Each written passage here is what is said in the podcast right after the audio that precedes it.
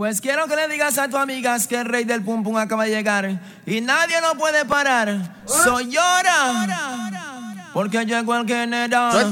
Tu pum pum, mami, mami, no me. Suéltame, suéltame, mata suéltame. tu pum pum, ¿Qué, mami, mami, ¿Qué, no me. Bang, mata tu pum pum, mami, mami, no me. Bang, mata tu pum pum, mami, mami, no me. Bang, matar pues tu pum pum no me puede matar. Ay, mamacita, porque soy un general. Digo que jala para adelante, digo jala para atrás. Tu pum pum, digo se va a estirar. Digo todos los hombres lo van a corretear. Como una bruja lo tendrá que castigar. Tu pum pum, mami, Bien, así no comienza el Rush. No. Deportivo. Hoy es lunes. Hoy es lunes.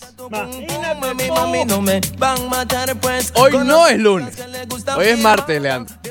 Martes baile, 11 de junio del año 2019. Con mi amigo, si no lleva un collar, él no maneja Martes tropical. Tenemos hoy aquí en la 990 ESPN Deportes. Vamos a estar conversando sobre las finales de la NBA. ¿Qué clase de juego ayer? ¿Qué juegazo? Uno de esos encuentros que muy probablemente sean recordados por muchos años. ¡Espectacular! No tan espectacular. Hay cosas buenas. Obviamente hay cosas malas también, como la de Kevin Durant. Como siempre, tú sabes que yo nunca, lo- yo, yo, yo nunca me voy a olvidar, nunca, de los fileticos de fútbol. Siempre hay fileticos de fútbol. Hoy tenemos un par de nuggets que están realmente suculentos. Izquierda y derecha, yo te voy a noquear. Pero- pum. Sí. No Pero, me podrás ganar. Pero, a primera mano, ¿cómo? Fernando. No me van a A primera mano, tenemos unos nuggets de los Marlins. Sí, Oh. sí, sí, sí, Ah. sí.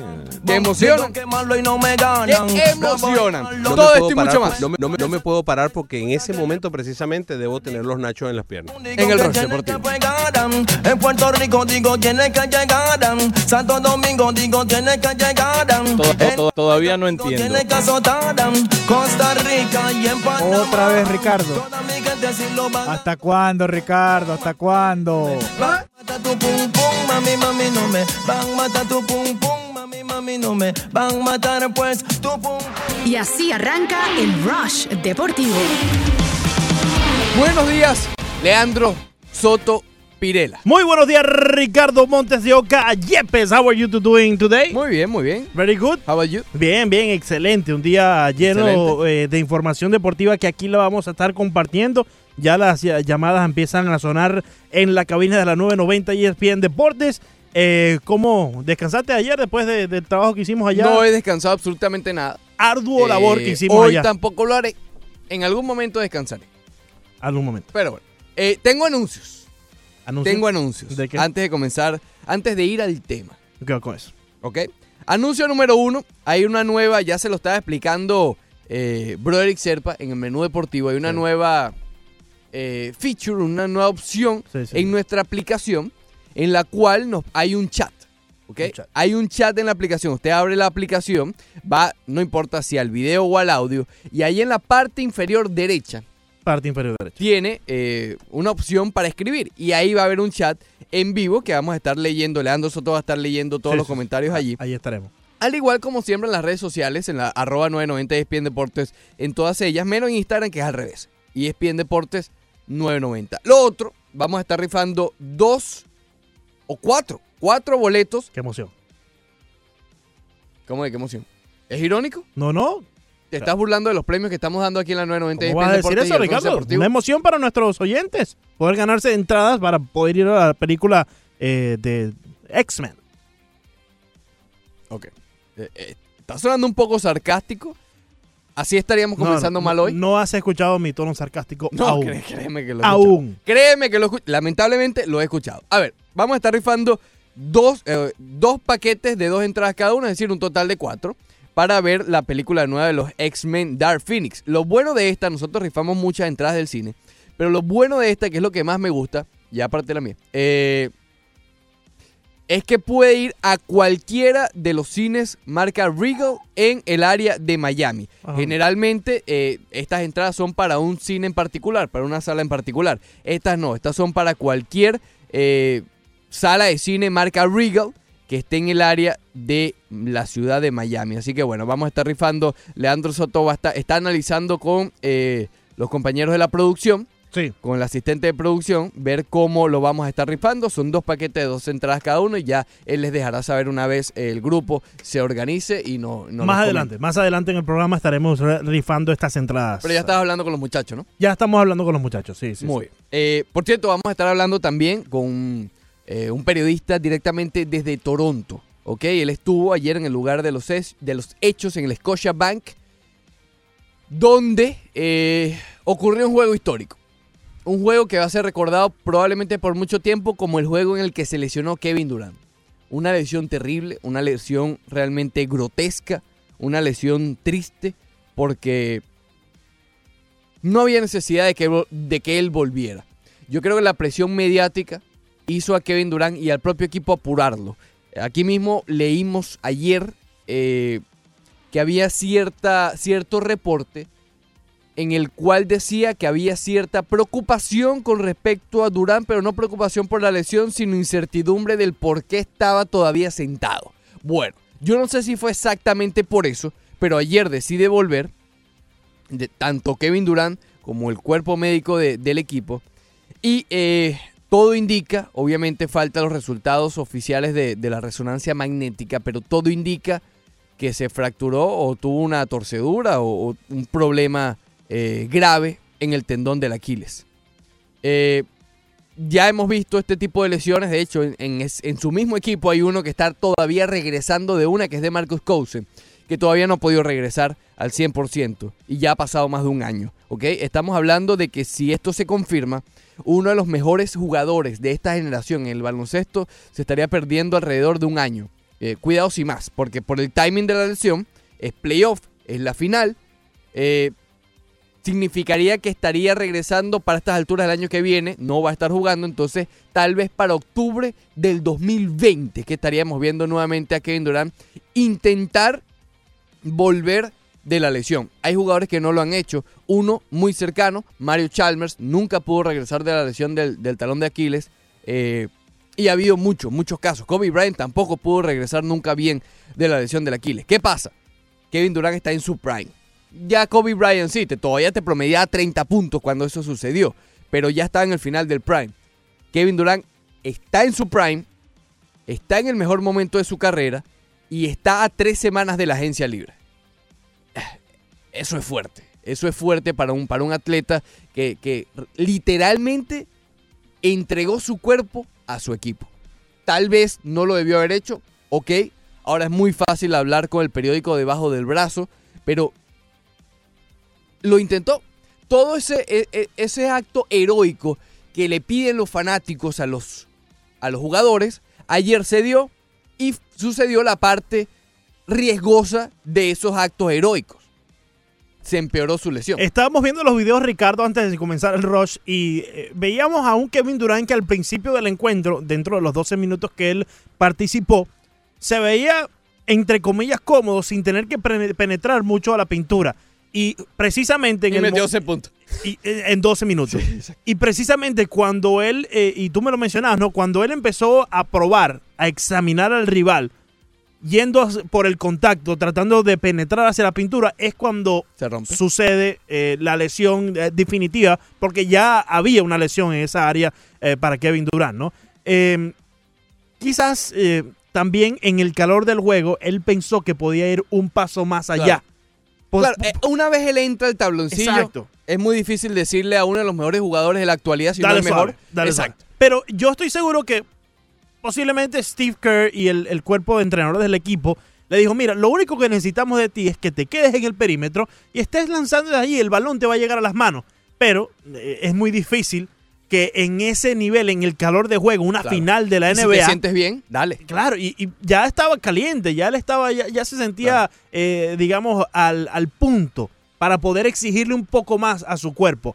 Estoy contigo cuando mencionas que mm, eh, la, la atención mediática, la presión mediática, mejor dicho, eh, obligó a los Golden State Warriors y a, y a Kevin Durant a apurarse un poco. Esta lesión, si bien ya la tenía, eh, se pudo haber evitado que llegara hasta las instancias que llegó, Pero también, ¿cómo le podemos pedir a un Golden State Warrior que no ponga Claro. su mejor figura, a su mejor pieza, a la pieza, una de las piezas más importantes de su equipo en un juego de eliminación? Y por eso digo, eh, yo creo que aquí no hay culpables. Sí. Es decir, yo, yo, yo no voy a culpar al cuerpo médico de, los, de Golden State. Tampoco voy a culpar a Kevin Durant por querer jugar.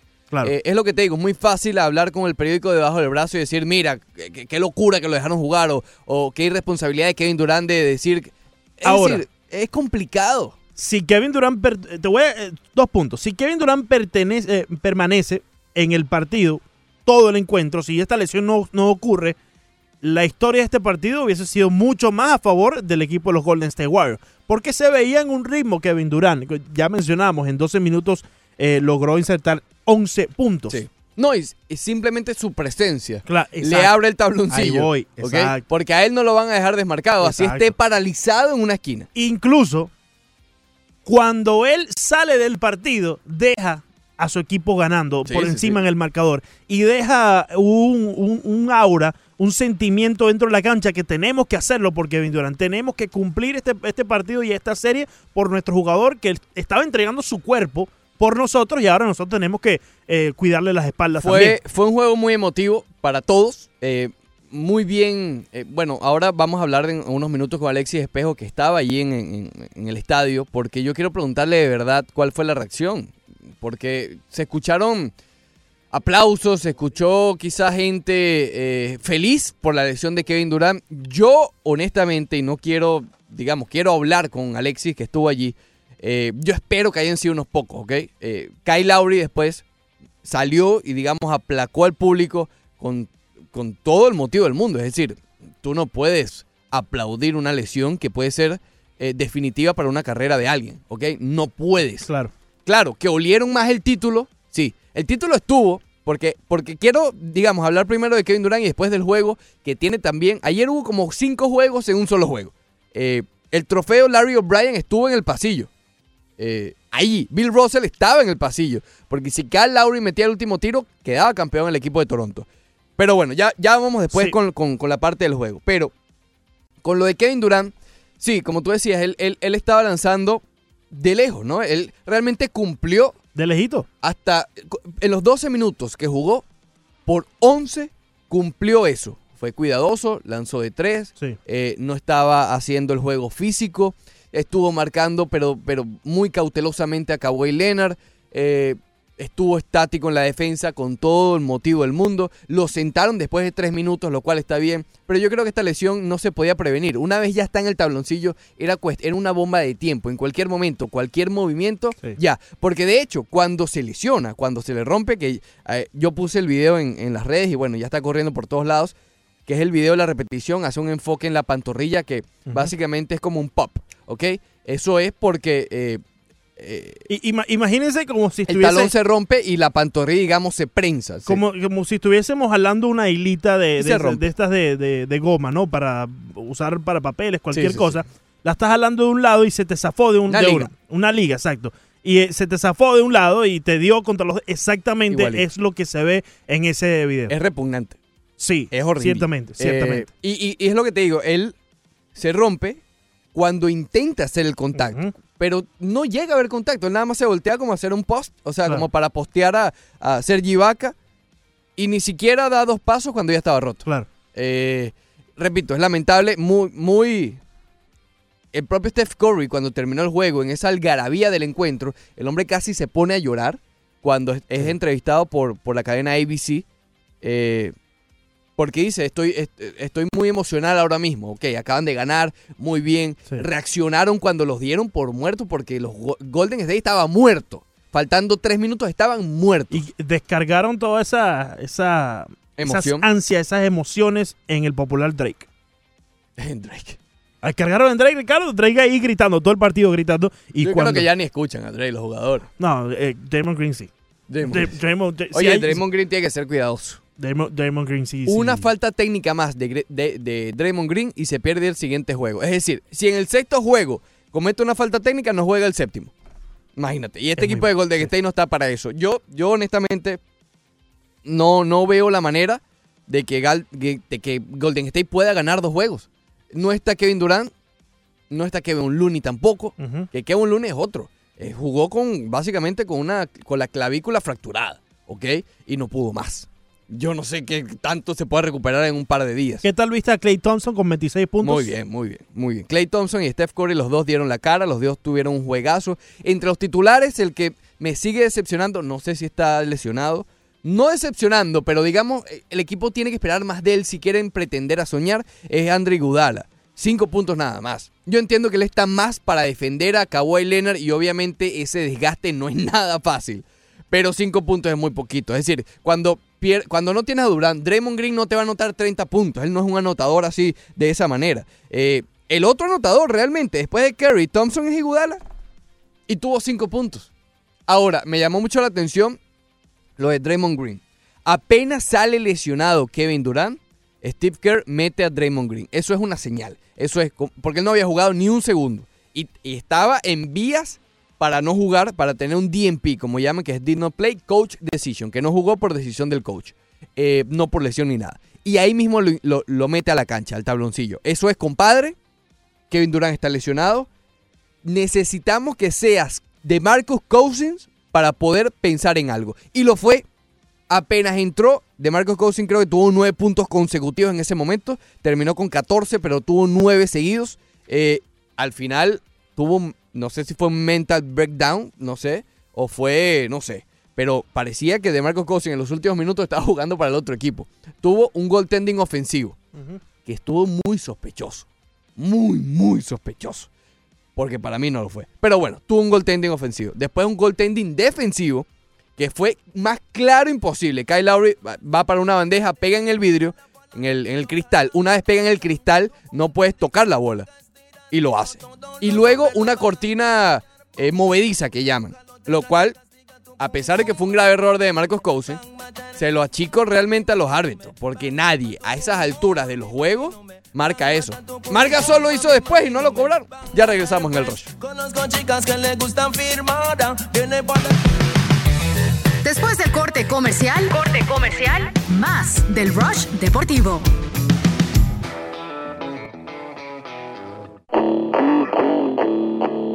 Seguimos con el Rush Deportivo. Una libra de cadera no es cadera. Dos libras de cadera no es cadera. Tres libras de cadera no es cadera. Tú la tienes toda, por eso te ves buena. Digo corazón que tú te ves bien buena. Digo mi amor que tú te ves bien buena. Regresamos al Bueno. Rush Deportivo, Leandro. ¿Hoy es dedicado al general o no? No, la primera hora sí vamos a tener al ¿Primera general, hora? pero ya en, en la segunda hora nos eh, ponemos un poco más variado en este martes tropical. Ah, bueno, imagínate, por eso la cuña hoy. Eh, déjame, déjame mandarle un saludo a Marcos Marquiños Moreira, excelente programa, saludos desde el Doral y Alfredo Zamoro, Zamora, saludos hermano, en ¿Cómo es sintonía espectacular. Es- esto es desde la aplicación.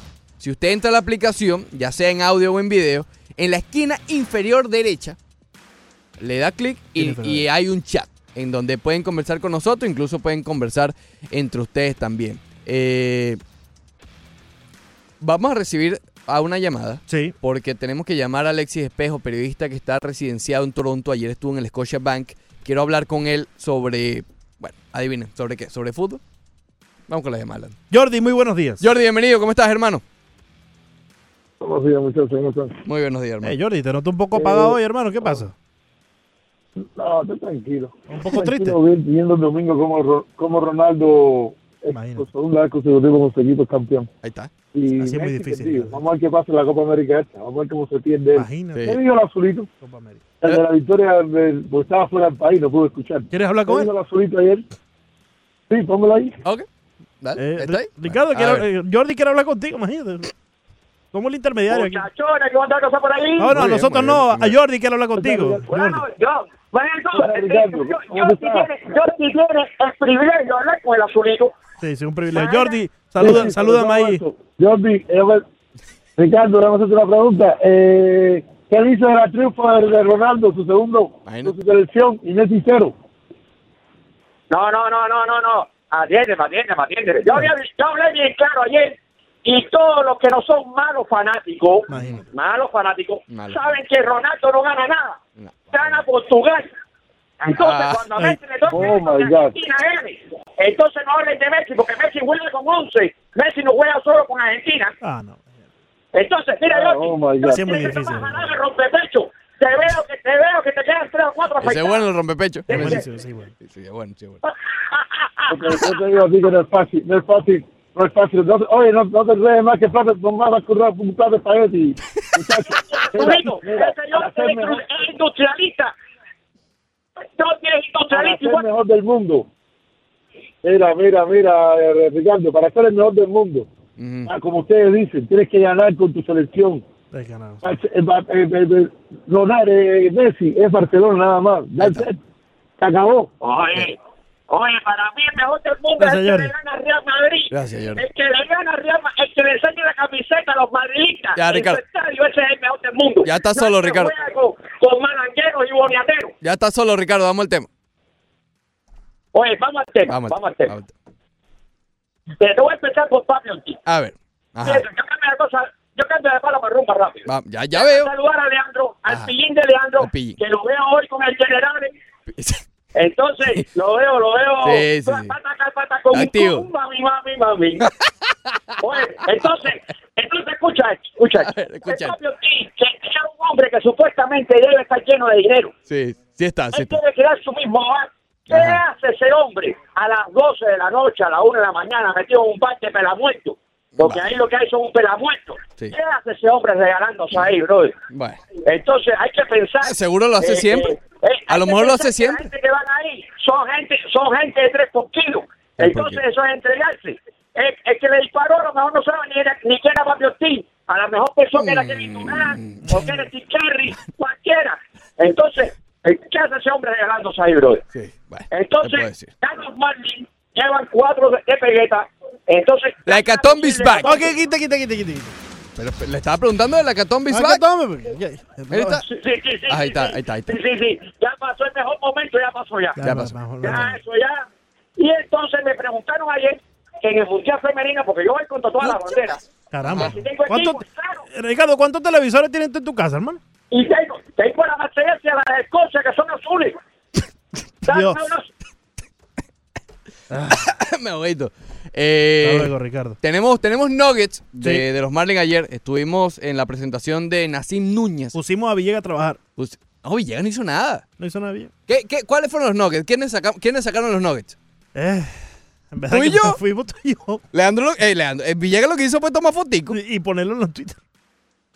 Lo que ya nosotros habíamos trabajado. Sí, tenemos, tenemos filetico, opiniones sobre eh, Tem- Núñez. Sí. Tenemos, eh, bueno, lo de Peter O'Brien, que eso ya es público, que no- nos dijo que, que se había lesionado. El producto de la lesión fue que se fracturó una costilla por un pelotazo que le dio Sean Newcomb eh, de los Bravos de Atlanta. Jugó cuatro partidos más y no pudo más.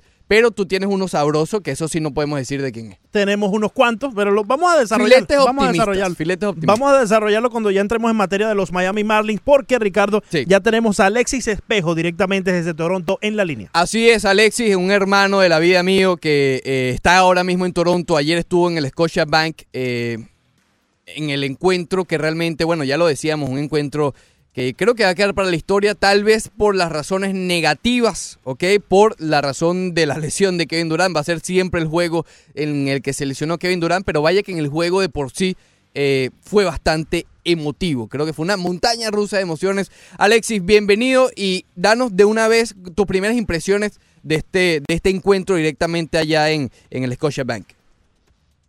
Buenos días, buenos días. Muchísimas gracias por, por la oportunidad. Para mí siempre es un placer compartir al aire eh, con ustedes. Claro que sí, bro. Eh, sí, como lo decías, ayer estábamos en, en el Scotiabank Arena para ese quinto partido ah, de la final, donde ya, como, como ya lo saben, el equipo de Golden State venció 106 a 105 al equipo de Toronto.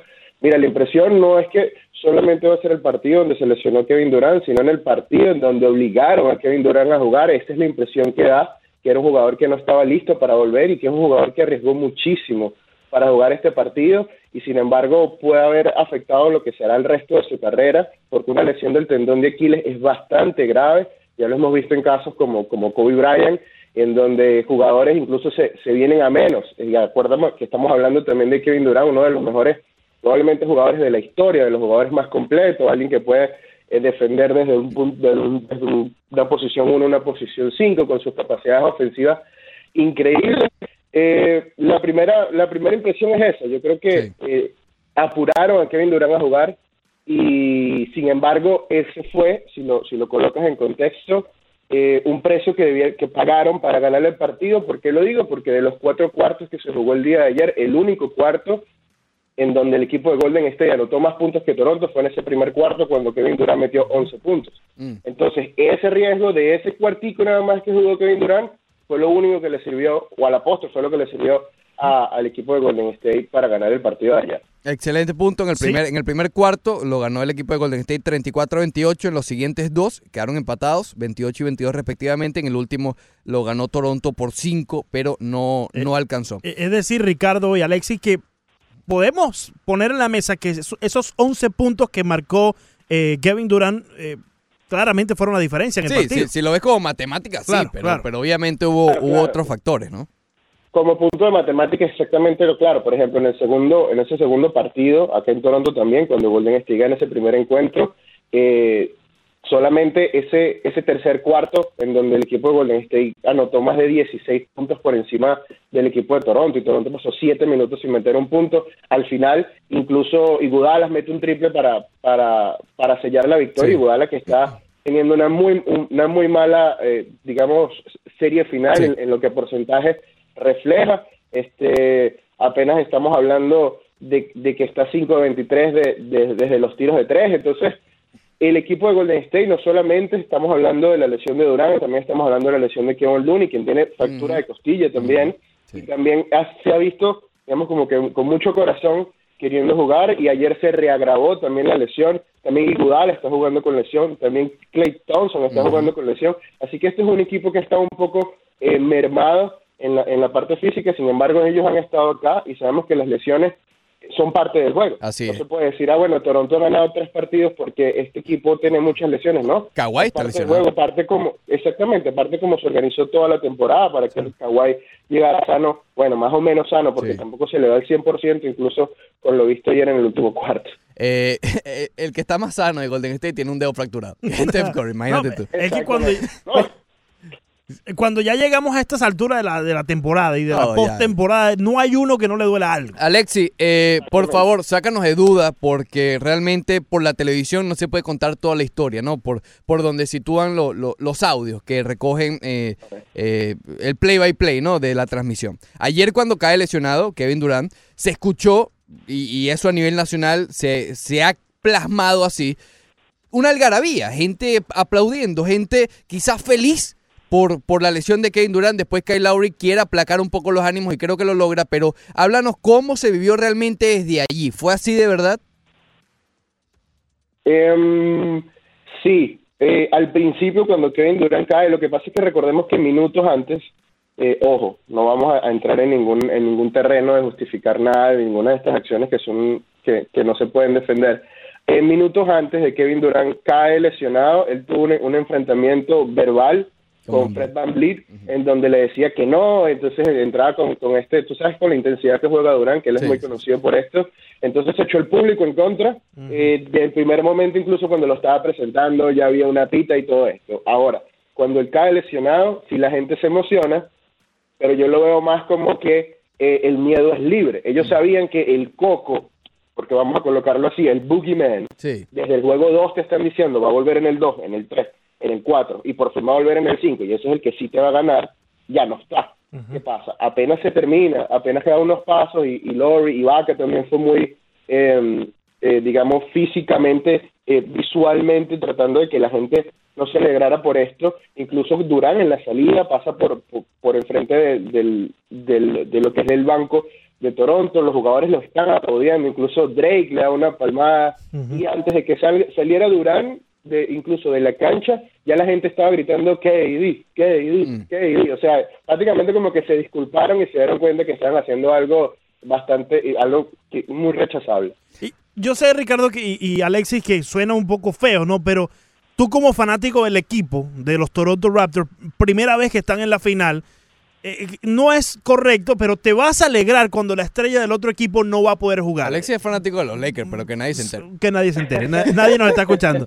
Pero eh, es verdad, tú como fanático de, de X equipo te vas a alegrar porque la, la, la figura más importante del otro equipo Yo no, no puede creo jugar. que te alegres por la lesión Exacto, como tal, exacto, sin embargo exacto, entiendes que estás más cerca del título. Claro, claro, claro. Y eso es obvio. Exactamente. Eh, Exactamente, lo que Sí. pasa es que la, la interpretación también siempre es libre y, y muchos jugadores, incluso tú veías el, el tuit de Joel Embiid que decía como que es rechazable, Claro. que eso no me gusta, Cousins los llamó basura, eh, también Draymond Green los llamó basura, entonces siempre están como las emociones a flor de piel, recordemos que estamos en la final, ya queda menos de una semana de campeonato y todas las emociones están, ayer se tenía planes incluso en la ciudad de prácticamente decretar día no laborable si el equipo quedaba campeón, ya se está armando el pared, sin embargo todo calladito porque saben que Golden State es un, es un, es un gran equipo que ha estado ahí los últimos dos años eh, de- sosteniendo la corona y que no podían hacer planes y sin embargo le dicen que vuelve Durán, entonces bueno, la gente como que se asustó un poquito. Alexis, muchos hemos hablado que esta eh,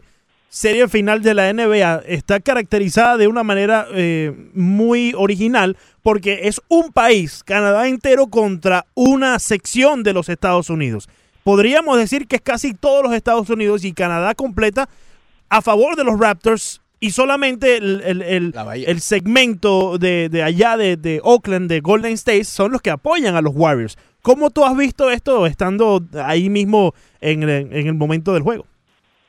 No, mira, esto, esto aquí ha sido un acontecimiento. Recordemos que acá en Toronto no se celebra un, un gran eh, un, un título de gran magnitud del año 93 cuando el equipo de los Blue Jays ganó esa serie mundial de manera de- dramática. Sin embargo, hace un par de años también el Toronto FC, el equipo de, de, fútbol soccer, ganó también un campeonato, pero que no sea ni de básquet, ni de béisbol, ni de hockey, que son los tres principales eh, deportes acá en la ciudad y en el país. Eh, no se ha celebrado nada. El- eh, obviamente, eh, la versión, lo más lo que me ha dejado más impactado es la versión del Jurassic Park. Sí. Ustedes ya lo saben, ya bastante Sí. famoso fuera eh, los fanáticos. Ahora cada ciudad importante de Canadá está teniendo su versión de Jurassic Park. Incluso en lo que llaman en, en- en la gran área de Toronto, eh, tenemos cinco o seis distintos porque no se dan abasto en los lugares, tenemos gente acampando en el Jurassic Park para ver el juego en una pantalla con lluvia tres días antes. Entonces, esto ha sido eh, todo, todo un suceso para mucha gente incluso que no veía el baloncesto y que ahora eh, se ha involucrado mucho más con el equipo. Y una de las cosas que, que yo también retomo de esto es que siempre el cuento de la Cenicienta eh, siempre agrada. Claro. El, el caso de, de Golden State llega como, como, como el macho, como, como la dinastía, como el equipo que arruinó el baloncesto, colocándole comillas, cuando firmó a Kevin Durant no es para venir de un campeonato. Entonces siempre, y Draymond Green lo decía al inicio de la serie, eh, sentimos todo el mundo está en contra de nosotros porque es que le hemos ganado a todos, y es la verdad. Claro. Entonces por eso es que todo el mundo está detrás de los Raptors y de esa, y de esa historia. Hablamos con Alexis Espejo directamente desde Toronto. Alexis, ayer después del juego, después de que falla Kyle Lowry el tiro, eh, bueno, que le pudo haber dado el campeonato ayer al equipo de los Raptors, se sintió, eh, por lo menos a la distancia, como un vacío, ¿no? En, en- en- en la arena, en el estadio. Eh, ¿Cómo están las emociones después de ese tiro, minutos, horas después? ¿Hay confianza o, o quizás hay un poco de, de- de decepción de que ayer se pudo haber ganado y no se ganó? Mira, ayer sí, eh, incluso Fred Van Vliet no- nos decía en de prensa que se sintió que se tuvo una oportunidad grandísima y no se pudo eh, no se pudo concretar. Recordemos que no solamente se pierde con el tiro de Lowry, sí, alguien le bajó el volumen a totalmente al estadio, no fue una cuestión de la televisión, eh, entró en, en- se sintió un poquito la desesperación, pero por ejemplo el día de ayer eh, Toronto simplemente eh, lanzó muy mal de campo y sobre todo de tres, lanzó nada más para 25% de tres, 8 de 32, mientras ellos han estado promediando un 34% durante toda la final. Entonces ese porcentaje extra es lo que hizo que el equipo de, de, de Toronto tampoco tuviera las ganas de, de ganar. Otra de las, de, las decisiones que ha sido muy controversial en ese último partido fue que quedando eh, quedando tres minutos por jugar y con después de que Kawhi entró en, en modo Jordan cuando mete 10 Sí. puntos consecutivos, Nick Nurse llama, llama tiempo, Mm. llama timeout. Entonces prácticamente tenías a tu oponente en la lona y le estabas dando y Le diste un le- segundo le- aire. lo dejaste respirar. Correcto. Eh, Acto seguido, cuando regresan del timeout, eh, Thompson mete un triple, Curry mete un triple, Thompson mete un triple y todos a dormir. Alexis, te tenemos que preguntar, hermano, ya quizás un poco fuera del ámbito deportivo, Pero ¿cómo capta la gente allá en Toronto a Drake haciendo todos estos malabares en la cancha mientras está ocurriendo el juego? Lo vemos en la televisión y muchos no pueden creer cómo la liga está permitiendo que Drake en, muchos, eh, en muchas ocasiones eh, entre entre las líneas del tabloncillo. Sí, mira, Drake es, para más está decirlo, es prácticamente una de las celebridades más grandes que tiene este país. Sí. Eh, recordemos que eh, aquí en Canadá, bueno, a nivel mundial, capaz ustedes lo recuerden, Drake no solo es famoso por su música, sino desde The Grassy, que era esta serie de televisión eh, juvenil, que acá ha sido, fue también una, una, un boom, por decirlo de alguna manera, así que es prácticamente un hijo de la casa y recordemos una cosa también, es que Drake no es Spike Lee, Drake no es eh, Jack Nicholson, Drake no es un fanático más que compra una ONU, Drake es el embajador Sí. eh, de este equipo. Entonces, sí, eh, en- incluso en la serie contra Milwaukee vimos que, que los jugadores se quejaron, que Bullhauser, el técnico del equipo contra- de, de Milwaukee, se quejó de la presencia de Drake, que no era aceptable, incluso entró en, en lo que es como, como un debate o, o como, por así decirlo, en una pelea con la hija del dueño de Milwaukee, quien llevó una franela de la persona que lo adversaba a él, y ahí damos, siempre hay como una narrativa con respecto a Drake, pero volviendo a tu pregunta, mira, la gente lo, lo adora, él, él, es- él puede hacer prácticamente lo que le dé la gana, sin embargo, eh, ya no solamente fue el otro equipo que se está quejando antes de comenzar la final, el propio Adam Silver y, y la oficina de la NBA le emitió como una especie de advertencia al equipo de Toronto sobre la, la, la presencia de, de Drake en el campo. Entonces, si, si te pones a ver, incluso está un poquito menos eh, presente eh, en lo que se llama lo de las líneas del, de, de la cancha que en las series anteriores. Correcto. Alexis Espejo directamente desde Toronto, periodista deportivo residenciado allí. Lo pueden seguir en Instagram en Alexis-Espejo- y en Twitter Alexis Elucena. Hermano, muchas gracias por estos minutos. No, hermano, para mí un placer y siempre estamos a la orden. Dale, bro. Que tú te ves bien buena. Digo mi amor que tú te ves bien buena. Después del corte comercial, corte comercial, más del Rush Deportivo.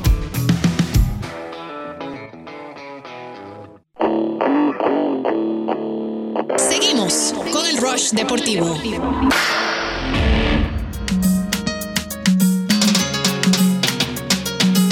Alza la mano si tú estás gozando. Alza la mano si tú estás gozando.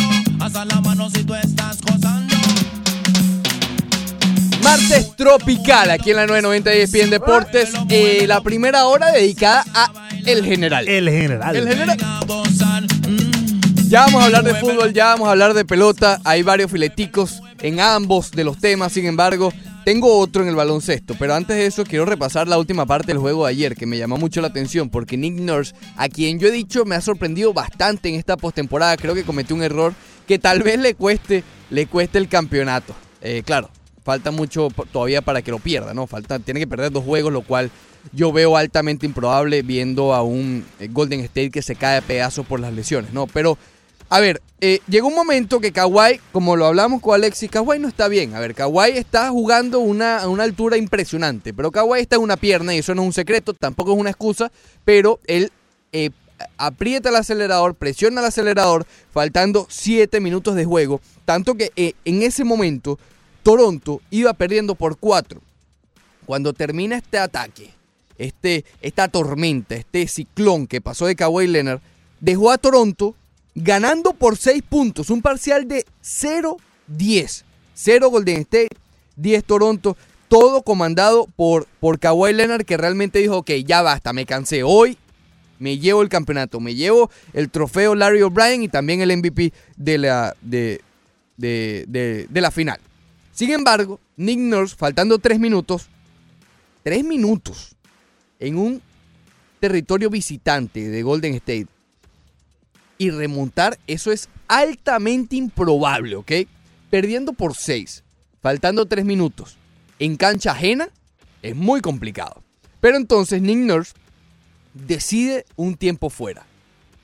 Cuando realmente el que debió haber pedido tiempo fuera, eh, fuera fue Steve Kerr, que el, equipo no conseguía la brújula, no conseguía el norte.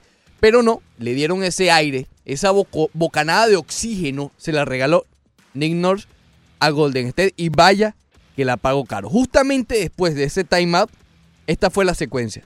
Falla Kawhi Leonard, viene un triple de, de Clay Thompson. Falla Kyle Lowry, rebote de, de Steve Kerr y aquí es que viene la canasta, además de todo. Es que yo no, yo no tengo idea cómo Golden State eh, ganó este juego ayer. Y por eso quiero ir jugada por jugada este último, estos últimos tres minutos, porque realmente es llamativo. Viene el triple de Clay Thompson, se acercan a tres puntos, ¿no? Viene la jugada de, de, de Marcus Cousins en la que es goaltending, ofensivo. Básicamente le quitó una canasta a su equipo. Ok. Luego viene Kyle Lowry y falla. Sigue el juego por tres puntos, falta un minuto 59. Viene el triple de Steph Curry. Empata el juego, faltando un minuto 30. Luego viene Kawhi Leonard, falla. Luego viene el equipo de Golden State y viene otro triple de Clay Thompson. Es decir, fue triple seguidos de Clay Thompson, Steph Curry, Clay Thompson para darle la vuelta completamente. Nueve puntos de, de- de- de vuelta y los pone arriba por tres eh, unidades. Luego, luego viene el goaltending de DeMarcus Cousins que le regala puntos, le regala un par de puntos a Toronto y luego una falta ofensiva de DeMarcus Cousins. ¿Cómo Golden State ganó este juego? No tengo idea. No tengo idea. Pero vaya que ese, ese timeout, luego de un parcial de 10 a 0, Toronto anotó dos puntos nada más después del timeout en tres minutos. Le dieron oxígeno al equipo de Golden State y tal vez Nick Nurse la vaya a pagar bien caro porque ese error no se comete a estas instancias de la temporada. Un timeout en febrero, en enero, ok, ah, mira, pues lo siento. Pero un timeout y darle vida al campeón, darle vida al equipo de Golden State, oye, Le estás regalando un timeout. Le re- no, le regalaste el juego. Todo el mérito a Golden State, todo, porque los triples no, no, lo, no lo metió Nick Nurse. Lo metió Kerry, lo metió Thompson, dos. Y necesitaron las agallas para en territorio ajeno as- eh, tener un parcial de 0-9 faltando dos minutos. Oh, eso no fue, es fácil. Pero fue con ese timeout, Ricardo, que ellos estructuraron esas jugadas para darle. Correcto. eh, porque si bien Nick Nurse no es el que lanza esos triples, y fue eh, Curry y, en ese momento y fue Thompson luego, le diste el aire. Le, le- le diste el aire para que ellos se analizaran y dijeran, mira, este es lo mejor que podemos hacer con este tiempo que nos resta para tratar de llevarnos Mira, el partido. El baloncesto es un, e- un- un juego de rachas. Sí. De 15-0, 10-0. Y, y tenías el continúa. momentum, tenías el momentum y la racha a tu favor, siendo los Toronto Raptors. Llevaste el timeout porque quiso prolongar la buena racha. Eh, y él lo dijo, dijo, quise darles un poco de oxígeno para que continúen. Bueno, pero es que el oxígeno se lo dieron los otros. Claro, porque Los otros, eh, ep- epa, Warriors estaba contra la pared. ¿Sabes a qué me recordó esto en Y- cierta medida? ya voy para allá, Ricardo, pero ¿recuerdas cuando mencionamos la semana pasada que Warriors quería jugar al mismo ritmo, al mismo pace de Toronto Raptors? En ese momento quisieron jugar así. En Claro. ese momento, y cuando le- saliendo. y ya estaban cansados, no, no aguantaban de cancha a cancha. Le diste el timeout y ellos tomaron el respiro, literalmente. Sí, sí, sí. respiraron, descansaron, agotados. analizaron la jugada que podían efectuar y lo hicieron. Y además se sobre eh, pusieron no solo a, a- a Toronto, sino a Marcos Cousins, que realmente en esos últimos tres minutos, compadre. ¿A qué te recuerda, Montes? ¿A quién? ¿A un socio de aquí? ¿No dijiste que te, te recuerda? Ah, el juego como tal, no lo de Marcos Cousins. Me recuerda al, al juego 6 de la final del 2003, el del triple de Ray Allen. No por el triple, porque no hubo una jugada. 2013. Eh, 13, ¿sí que Sí, dije? 13. ¿3? Ok, 2013. Eh, el triple de Ray Allen. No por el triple de Ray, sino porque ya San Antonio tenía, estaba poniendo sus manos en el trofeo. Sí. Ok, ya habían puesto la cuerda amarilla, ujú, etcétera. Oye, no es mentira. En el túnel de la arena estaba el trofeo y Bill Russell, que es el eterno Sí, campeón, que es el que siempre lo ofrece, estaba allí. O sea, ya eso estaba listo. Y eso les dio aliento a un Ray Allen, porque ellos mismos lo mencionaron después. Cuando vimos que ya empezaron a poner las líneas amarillas, cuando vimos que el trofeo lo estaban sacando, nos, nos, nos dio un- una chispa de electricidad que nos ayudó en ese momento a Kevin a, A Ray Allen. a Ray Allen con ese triple que y quedó ayer para la pasó historia. lo mismo. Es decir, no pusieron las cuerditas, pero sí estaba el trofeo. Sí, sí. Sí estaba allí en, en- en el túnel. Eh, yo, no, yo no creo. Pareciera un juego que cambia la serie. Pero honestamente no creo que tengan las piezas. Sí, pero por, por lo diezmado que está el equipo de los Warriors. Fíjate lo que nos no- dijo Alexia. Ayer ganaron, pero la diferencia matemática fue Durant. Exacto. Eso Exacto, no lo van a tener exacto, más. E incluso, Kevin Looney jugó bien. Kevin Looney dio el pellejo. Y yo creo, Ricardo, Y que, no el, el factor que vas a ir a Creo. jugar a Golden State este último partido, que es un partido que lo, lo puedes perder y regresas a casa, Pero ya le ganaste a Golden State allá en, en la Bahía. Ya le ganaste en Oakland a los Warriors. Entonces, no sé si exista ese, ahora estás en mi casa, ahora vamos a jugar por nuestras reglas. Porque es que ya Toronto eh, demostró que puede ganar en Sí, la carretera. exacto. Y, y no, y que tienen las piezas. Yo, me cuesta ver que Toronto pierda esta serie. Me cuesta ver que pierda los siguientes dos encuentros. De verdad. Mira, que, que puede pasar. Sí, claro que puede Y pasar. sería el, el- el segundo equipo, ¿no? De venir de un revés de 3 a 1. Exactamente. Eh, Primero pero pero realmente pff, está bien mismos. cuesto arriba. Ellos mismos, exacto. ¿Qué te iba a decir? Ah, bueno, Alfredo Zamora me pregunta sobre la agencia libre de Kevin Durant en el chat de, de- de- del video, de la aplicación. Oye, yo honestamente, si yo tuviera que predecir, yo creo que aquí es cuando Golden State debe separarse de los demás equipos como ellos tanto se llenan la boca diciendo que están. Que están en otro nivel. Boston eh, le jugó una, eh, una mala pasada a Isaiah Thomas en su momento. El hombre estaba lesionado. Juega en la postemporada el día después de- de la muerte de su hermana. Con lágrimas en sus ojos jugó y les dio 30 puntos. Pero a costa de que se lesionó la cadera, más nunca ha sido el mismo y Boston lo cambió. Por Kyrie Irving no importa, yo sé que es un negocio y lo que sea, pero no está bien. Negocio, ok, pero igual duele, ¿ok? Sí. Si lo forzó o no, no sé. A Kevin Durant quiero decir. Yo creo que fue un acuerdo mutuo, de acuerdo. Pero yo creo que lo más noble es que Golden State le dé un contrato a Kevin Durant. Kevin Durant se va a perder un año lo más probable. Pero eh, eh, es, lo, es, lo, es lo correcto. Sí. Que Golden State le dé el contrato. Ahora, Kevin Durant tiene una decisión muy importante que tomar. Porque digamos que hay un equipo que le ofrece un poco más de lo que le ofrece. Golden State, digamos que le ofrece un contrato, pero existe X equipo que le ofrece un poco más. Yo creo que Kevin Durant tiene que tener mucho cuidado, Ricardo, a dónde va a ir la temporada que viene.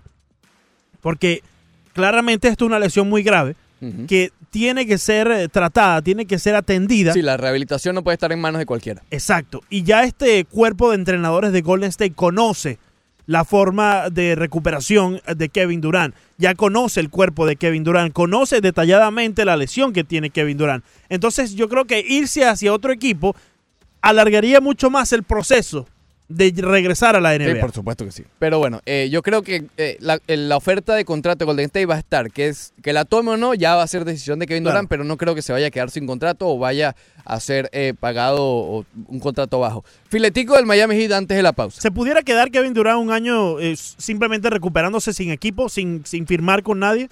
Eh, eh, eh, es evidente que no lo va a hacer porque no va a perder Sí, pero un año de salario. esa- no, no tanto eso, sino cómo después se prueba de que ya está bien. Es Kevin Durant, ¿no? No, yo sé, pero, pero es complicado. Mira, Eh. mira de Marcus Cousins. Hace, hace un tryout, una cosa, un showcase. Y, Pero es un gran riesgo, Leandro. pero, pero es que igual tiene que probarse. Ponte que lo firme eh, cualquier equipo. Igual tiene que probarse. Igual va a tener que hacer. Va a estar un año fuera, sí, pero sea como sea. es distinto, compadre. Teniendo el contrato firmado es distinto porque ya hay, ya hay, hay algo que te, te, te engancha. al Yo no equipo. lo veo tomando ese riesgo. No lo veo tomando. A lo mejor firmando un contrato de un año, como hizo Cousins con, con Golden State. Pero no lo sé. eh, Pero, pero creo que, que hay más posibilidades eh, ahora más que nunca que se quede en Golden State. Ayer me dijeron por allí, ¿Qué te dijeron? pajarito. Pajarito. Un pajarito. Acuérdate que te, está aquí. Un pajarito, sí. Ya lo digo y vamos con, con Sí, Johan. sí, y Ok. Albeiro, Albeiro y Mr. Luis que están allí. Ok. Ah, Johan se fue. Johan se fue. Ok, muy bien. ya. Johan se fue. Ok. Eh, pero Mr. Luis, aguántate porque para cuando hablemos de los Marlins, que vamos a hablar con los, de, de los Marlins Sí, sí. a las 10. que- Albeiro seguro quiere hablar de la NBA. Correcto. Pero vamos con el Nugget. El nugget es el siguiente. ¿Cuál es? Esta persona está conectada con el Miami Heat Sí. y espera que estén realmente en la jugada por Chris Paul. Por el base armador hoy por hoy de los Rockets de Houston. ¿No tenía mejor noticia, Ricardo? A mí no me parece una buena noticia, pero es una noticia. Por eso te digo. O es un rumor, digamos. Por eso Eh, te digo. incluyendo en la noche del draft. El draft es en nueve días, es el 20. No sé si será lo correcto para el Miami Heat. Yo solamente estoy comunicando lo que me dijo un pajarito. Que él espera que se dé o no es, un es muy lejos. Pero que él espera que, que Miami esté envuelta, el Heat de Miami esté envuelto en las negociaciones por Chris Paul. Vamos con Albeiro. Chris Paul. No me gustó mucho la A mí noticia. tampoco. No pero me gustó para eh, nada. Es lo que es. Albeiro, muy buenos días, hermano. Bienvenido, Albeiro. Buenos días, ¿cómo está mi pana? Muy ¿Todo bien, hermano. Adelante. Excelente, buenos días. Sí, no. Mira, a mí tampoco me gusta mucho eso de Chris Paul, ya sería por el contrato, me imagino, porque ya sé que la está pasando la...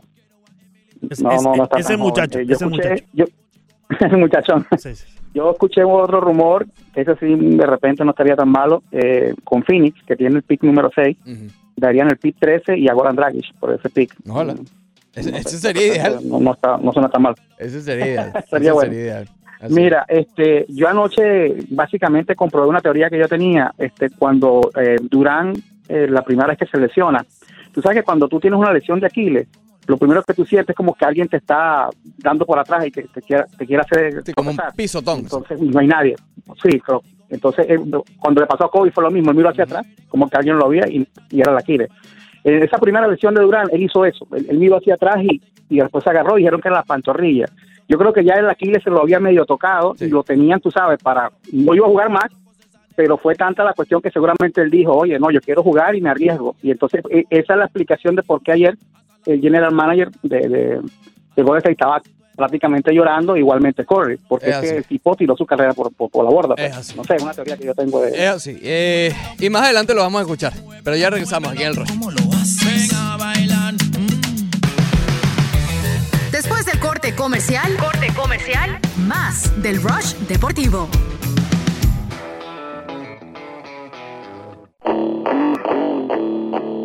Seguimos con el Rush Deportivo.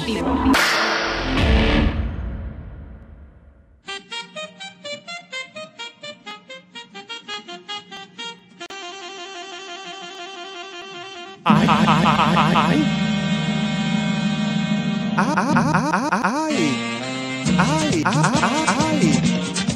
ay, ay. Ah, bueno. Este es el remix de Leandro Soto. Wilfrido Vargas. Ahí está. Imagínate tú. Hashtag imagínate tú. Suéltame. No. ¿Qué, qué? No, no, no, yo, yo no sé hablar cubano. Comenzamos la segunda hora del programa de hoy, Ross Deportivo, 10 de la mañana, 6 minutos. Hoy no es lunes, como dije en el comienzo, hoy es martes, 11 de junio. No, ¿Qué está pasando? ¿Cómo va a ser 11 de junio ya? Tú sabes que yo estuve leyendo por ahí uno de estos artículos de astrología y eso, ¿no? Los días ya no son de 24 horas. Son de 17 horas, según este artículo. ¿O sí? Lo Sí. que se sentía antes como una hora, ahora, Ahora son se- dos. ahora- por ahora ejemplo. Bueno, no. Lo que se sentía antes como una hora sería media. Lo que sentías antes no es lo mismo que sientes ahora. Bueno, ya eso ya es cuestión tuya. Eh, yo solo te estoy hablando de las horas. Una hora parece, no, no parece ser. Yo también leí una cosa así hace mucho Sí, tiempo. en sí. esa- esas cosas de Facebook que salen de repente que uno no tiene ni idea de cómo salieron. Sí, sí. Que decía que en, e- en esta parte del hemisferio eh, se sentía algo de las vueltas del la- globo terráqueo, Sí, que se sentía que iba más rápido la cosa. pues. Bueno, ¿es verdad? Le subieron al- a, la velocidad, Ricardo, de el movimiento del mundo al, on its axis alrededor de, del sistema solar. Hay que hablar de los Marlins y de la mejor manera es comenzando hablando con el manager de los Marlins. Y así es que le damos la bienvenida a Mr. Luis. Mr. Luis, bienvenido, ¿cómo estás? Good morning, my friend. Hey, good morning, how you doing? Usted lo verá buscando, pero ese equipo lo debería dirigir yo. Yo Yo, voy a Sí. hablar con Jeter. No le digo broma. Voy a decir, man, I'm American. I can-" Sí, porque, pero mira, eh, lo- ayer, producto de esa situación, tengo un sueño horrible. Estoy loco que sea a las 12 días para acostarme un rato, que es la hora break. Eh, yo vi el juego completo. Completo. ¿Qué les dije yo a ustedes de Durán? Golden, mira, ayer Golden State no ganó, No, pero- perdió los Raptors. ah, pero ya todo lo último ya. ¿Tú me estás oyendo, Ricardo? Estamos oyendo, pero- No, no te entiendo. No te entiendo. Nosotros te escuchamos Golden atentamente. State no ganó, Mm. Perdieron los Raptors. ¿Por qué? No, no, no entiendo. Pero ahí está el, está el triple Curry. Está el triple de Curry y el de Thompson. Escucha esto, A ver, escucha esto. Easy. Dios, bueno, eh, tú sabes, eh, yo lo siento muchísimo porque No recule. hizo Durán una, una cayuca. Si Durán se queda, el juego queda 143 a 105 Sí, a sí. favor de Golden. Le dije, los Warriors son un equipazo con Durán. Mm. Lo demostraron cuando se lo llevaron a Cleveland y le metieron un par de galletas a Cleveland con Durán. Con, eh, oye, ¿qué pasa? Voy para mi Marley. Vamos para allá. ¿Qué te puedo decir, mano? El picheo está ahí. Ayer Alcántara pichó para que no hay bateo. me- ¿Ya me entendiste? Es un equipo joven. Por lo pronto. Hay que llamar italiano otra Ya no van a meter 123. Hay que llamar al Cuando italiano. cojan su rachita de nuevo. Cuando cojan su rachita de nuevo, ellos van a coger su rachita. Lo que pasa es que están jugando con equipo, imagínate. San Luis viene de perder tres juegos. San Luis es un equipo que juega el béisbol casi perfecto. Bien inspirado. Obsérvenlo porque eh, eh, entonces eh, son es así, es así. Ahora mañana cuando jueguen contra Pibu, a lo mejor revientan a Pibu. You, you never know. You Eso como se dice. You never You never know. Nunca Ok, sabe. a finalizar y mucha fe, mucha, Mucha fe. fuerza, Ay, fuerza, sí. fuerza, fuerza. Sí, con esto Miami Valley hay que tener fe. eh, Ayer estuvimos por allí. Faith. Ayer Todo, estuvimos por todo. allí. eh, presentaron a Nasim Núñez. eh, pasó algo muy cómico con Nasim Núñez. Él, él es de, él tiene ascendencia Dominicana. dominicana. Sí, el papá es del Bronx, New York. Exacto. Pero él no sabe decir ni hola en español. No. Entonces fue bien chistoso. Muy poquito fue lo que dijo cuando le porque preguntaron si habla español. cuando presentan a estos jugadores les ponen su eh, su, su, su locker en el, en el clubhouse, ¿no? Entonces él estaba allí, venían los jugadores a felicitarlo, saludarlo, darles la bienvenida. Llegó Roselo, llegó Rosel Herrera y le dijo, dime, Núñez. y el pobre así está como, de, padre. O sea, yo estaba lejos, ¿no? Y se escucha la- el intercambio de palabras en español. Y de repente siguen hablando, pero bajito. Y dije, ah, es que el tipo no sabe español. Y empezaron a hablar bajito en inglés, tú sabes. Dime, Núñez, bienvenido, compadre. ¿Qué, qué? Y ahí no se escuchó más nada. Entonces hubo como una pequeña confusión divertida porque obviamente un muchacho de 18 años, tú ves Núñez con la ñ. Tiene la ñ. ¿Te acuerdas que ayer nos preguntábamos eso? Sí tiene la ñ, entonces sí, sí. A ver, el apellido sí es latino, sí es hispano. Lo vimos bateando, batea las dos manos. Sin embargo, es muy reciente.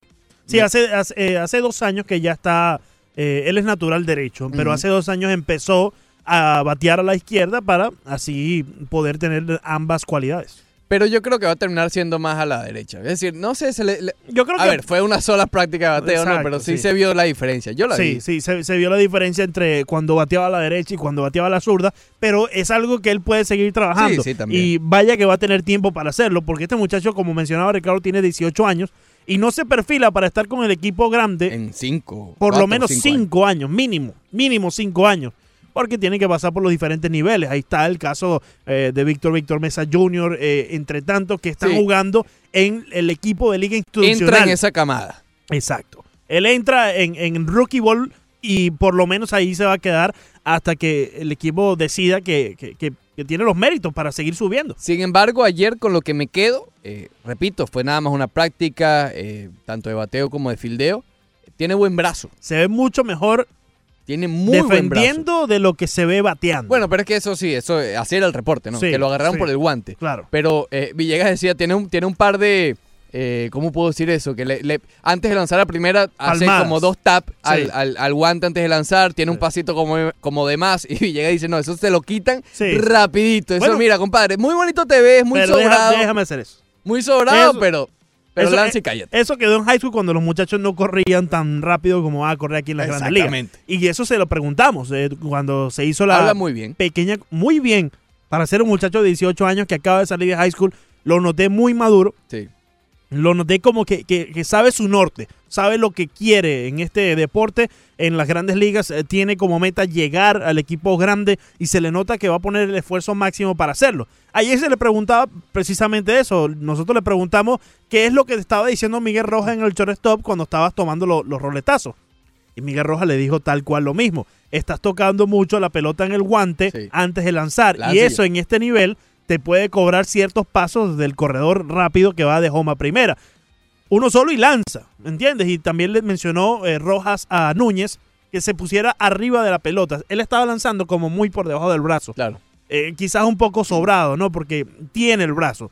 Pero si Sí él se pone encima de la pelota, el, el- el tiro no va a tender hacia... eh, Claro, no va a ser tan straight. tan- Sí, no, no va a tener la, la tendencia su tiro de, de morirse ya cuando esté llegando hacia la primera base, sino que va a ser un poco más eh, de línea hacia el guante de la primera base, que en ese momento era Donny Baseball. Sí, eh, sí, exactamente. Don Mattingly era el que Sí. estaba haciendo de primera base. Esos detalles, a ver, como lo estábamos diciendo, eso falta tanto todavía que eso todo lo corrige, pero me quedo con el brazo, tiene buen brazo. Sí. A lo mejor lo hizo ayer de manera sobrada, lanzando por debajo, pero lanzó una por debajo casi en la tercera base y la llegó, pero sin ningún problema. sí. Un muchacho de 18 años, eso habla bastante bien. Entonces, no es para emocionarse todavía, ni mucho menos, simplemente estamos eh, relatando lo que vimos ayer. Sin embargo, ayer me quedo con una conversación que tuvo Leandro con una fu- fuente allegada a, a la noticia. Que obviamente no, no se puede decir, porque hasta realmente le dijo que, que no, pudiera, no, no podía decirlo con su nombre. Pero que él cree, dentro de la organización, que ya no se le está prestando más atención al picheo. Es decir, que ellos ya creen que tienen el picheo listo. Sí, así mismo lo mencionaba esta fuente, Ricardo. Por Eh, eso es que en el draft vimos tantas selecciones de bateo. Exacto. Y él también mencionaba, esa persona mencionaba, que no es, o sea, tú puedes ir a adquirir el shortstop que te hace falta, la primera base que te hace falta en el mercado de agentes libres o incluso en un cambio. Pero es casi imposible adquirir el picheo y la estructura del picheo joven que tienen los Marlins en estos momentos.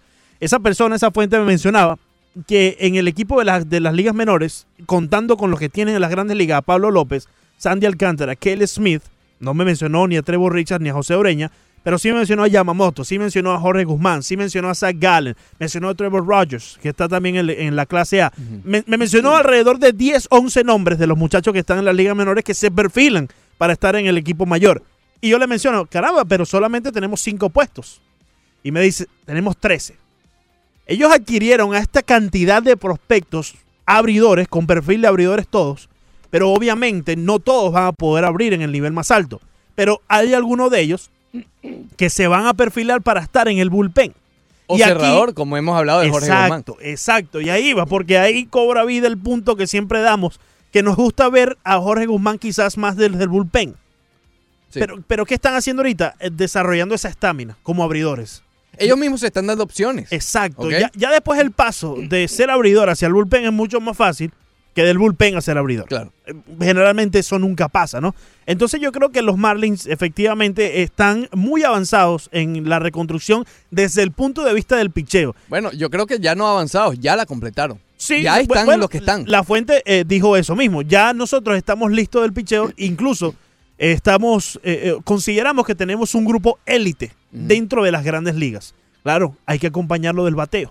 Pero el- te nombró un personaje que está en las menores para la segunda base, ¿no? Sí, ya y, lo- y San Díaz. Ya lo, ya lo ven como para el futuro. Ya Isa- ayer tuvo una jugada, brother. Oh, ¿La a los? Robbie ganó. A los Robbie ganó. No, yo diría que hasta, no sé, a ver, él agarra el rolling, Sí, sí lo vi. sí yéndose hacia la segunda, y se pasa la pelota del guante a su mano por la espalda. Sí. Co- sí. Como el baloncesto. Sí. Plácata, y, y lanza primero. Eh, un poquito de showboarding, pero, pero igual pero- demuestra las habilidades que Exacto, exacto. ¿Entiendes? Y ya, ya poniéndolo para el futuro de los Miami Marlins, no hay necesidad de, apurarlo. No hay necesidad, Ricardo, que tengas que eh, apresurar a Winnie Díaz este año para que suba a las grandes ligas. Quizás al final para que ya tenga la probadita del, del tiene. Sí, equipo porque grande. ya él ¿no? está desesperado. Eh, él mismo, él mismo ya está desesperado y Ah. no, no quieres tampoco que, se frustre. digo. Exacto, y no quieres tampoco que se frustre en la AAA y San Díaz viendo que está haciendo el trabajo, está poniendo los números, está haciendo las jugadas espectaculares y no lo suben. sí, este año tiene que subir Isandía. Sí, pero eh, yo diría ya para el final del año y más como para que él tenga la prueba, ¿no? De, de, lo, de lo que es el nivel más alto del béisbol. Claro, pero tiene que hacerlo. Fíjate que Sí, nos los dijo también sí, en, sí, en sí, el primer día de los campos de entrenamiento, que esa era su meta y obviamente al ver que está bateando, que está haciendo las jugadas y que no recibe el llamado, a pesar de que entiendas el proceso, sabes que es un poco frustrante. Ahora, vamos para el siguiente Chicken Nugget. ¿Cuál Ese es, cuál- bueno. cuál ¿El es de- billetico? El del billetico. Bueno, lo voy a tener que decir yo. Sí, sí, adelante. También te dijo Sí, sí, que en algún momento, sí, sí. Más pronto Ah, que tarde, Van a tener que sacar la van a billetera. tener que sacar la Van billetera. a tener que sacar la billetera. Que eso Sí. es importante escucharlo de ellos Sí, porque nosotros sí. podemos decir cualquier cosa. Eso lo, lo reafirmó. Correcto. Le Pero- afirmó que ya nosotros sabíamos que en algún momento este equipo tiene que sacar la billetera. Pero donde yo tomé, eh, Ricardo, notas de lo que me decía eh, esta fuente, es cuando empezó a mencionar el, el- el panorama nacional. Yo eh, entiendo sobre esto que me mencionó que los Miami Marlins están muy disgustados de cómo se están viendo al nivel nacional. En, las grandes cadenas vemos a, a los analistas poniendo a este equipo de los Miami Marlins ya compitiendo de aquí a seis años. Y él me mencionaba, no, pero en seis años ya yo quizás no esté con el equipo, yo quizás no, no, no, no, no esté en la faz de la tierra. Ya en, en, en seis años no sabemos lo que pueda pasar. Nosotros queremos competir lo más pronto posible y no me dio eh, fecha, no me dio años, no me dio un estimado de tiempo, Porque pero le sí, preguntaste, ¿no? es, eh, concretamente. Pero sí me dijo, estamos listos con el picheo, tenemos un grupo élite y estamos más cerca de lo que piensan a nivel nacional. Ahí el hombre cerró. Muy interesante. Eh, bastante. Muy interesante bastante. porque esta fuente no tenía la ne- necesidad de decirte esto. Exacto. Y, y es que es lo mismo que nosotros venimos diciendo. Y ya llevar... Pero una cosa es decirlo nosotros, otra Es- cosa alguien que está allí. Exacto. Entonces ya llevar los puntos que nosotros venimos analizando, que se vienen, que viene saliendo de aquí, vienen saliendo de allá, y nosotros dando caos, los ponemos sobre la mesa, ya llevárselo hacia estas instancias y que lo reafirmen, yo creo que es muy importante y nos da a entender que lo que estamos viendo de la reconstrucción está funcionando. También te habló sobre Víctor Víctor Mesa. Habló sobre Víctor Víctor Mesa, eh, eh, mencionó que hay que darle tiempo en la clase A, hay que, hay que, Porque él hay- sigue hay en que ser A. paciente. Sí, él sigue, él sigue en clase A, no como por ejemplo Sixto Sánchez que subió eh, a la doble A. Sabemos el perfil de Sixto Sánchez mucho más eh, grande que el de Víctor Víctor Mesa, quizás no monetariamente, No, no estuvo dos- pero con la no estuvo- experiencia. no estuvo dos años sin jugar Exacto, y, es, y claramente eso fue lo que mencionó. Él, él dice que eh, él estuvo eh, jugando muy poco en el nivel eh, de la Serie Nacional en Cuba y que no fue suficiente cuando salió porque estuvo dos años sin jugar béisbol. Víctor Víctor Mesa aparenta estar adaptándose aún al sistema americano, aparenta estar adaptándose aún a los eh, a las eh, largas horas que tiene que estar un equipo de béisbol y un pelotero en un autobús eh, de ciudad a ciudad y se está enfrentando posiblemente al mejor picheo de la nación en lo que respecta a las ligas menores. Porque ciertamente es que el mejor picheo de la nación va hacia la eh, Florida State League, Sí. que es donde se encuentra eh, Víctor Víctor Mesa en la clase A de los Miami Marlins. Así que son muchas cosas. Y, y hizo el paralelismo contra los dos hermanos, Ricardo. Él mencionó a Víctor Víctor Mesa Jr. y, y, y Víctor Víctor Mesa y dijo, lo que está viendo Víctor Víctor Mesa no lo está teniendo que enfrentar Víctor Víctor Mesa Jr. O Víctor Mesa Claro, Jr., es disculpa. otra cosa. Eh, eh, o sea, eh, Víctor Mesa Jr. está más centralizado, está más enfocado en lo que es Júpiter y no- muy pocas veces salen de allí.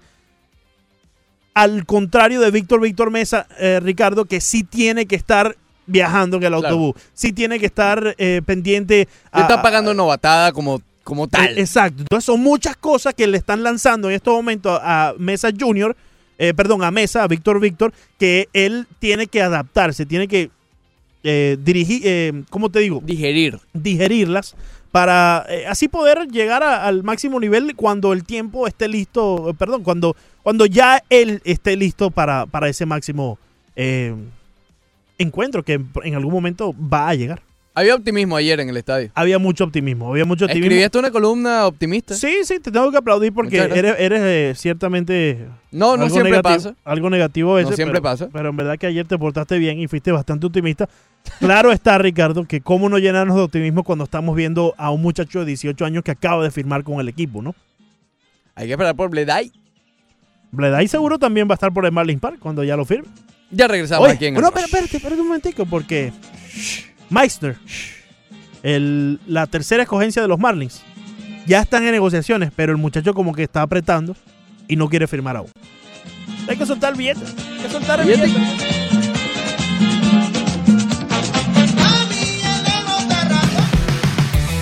Después del corte comercial, corte comercial, más del Rush Deportivo.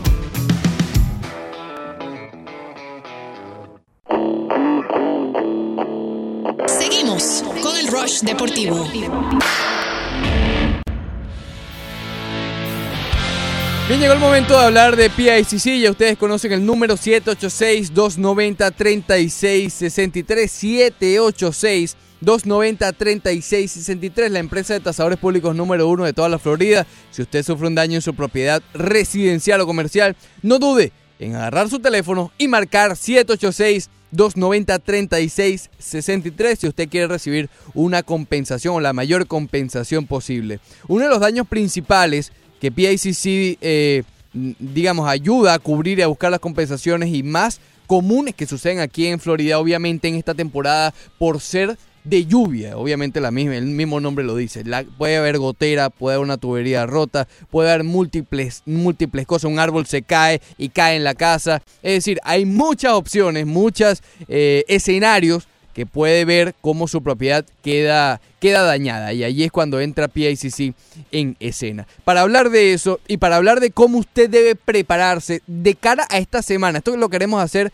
eh, a partir de ahora, ¿no? Hablar más eh, seguidamente con nuestro meteorólogo de Actualidad Media Group, Alfredo Finalé, para ver cómo hace el pronóstico de la semana y qué recomendaciones nos tiene a lo largo de los próximos días. Alfredo, bienvenido. Sí, efectivamente, para ti, Ricky, muy buenos días para todos los amigos que están en sintonía. Tú lo decías, estamos en el periodo lluvioso de mayo a septiembre y justamente esta es una semana que, a pesar de que hoy será el mejor día de la semana con el menor potencial de lluvias, entre un 20 a un 30, todos recordamos cómo fue la mañana del día de ayer, que la lluvia prácticamente no paraba. Pero bueno, mira, te comento que para el resto de la semana vamos a tener un elevado potencial de lluvias entre un 40 a un 60, sin descartar que llegue incluso a un porcentaje mayor, pero un poco más concentrado hacia el noroeste del sur de la península, áreas de Broward, zonas de Palm Beach. Para nosotros nos quedaríamos en los próximos días entre un 50 a un 60%. Pero lo bueno que tiene la permanencia de la lluvia así continuada durante un día o durante varios días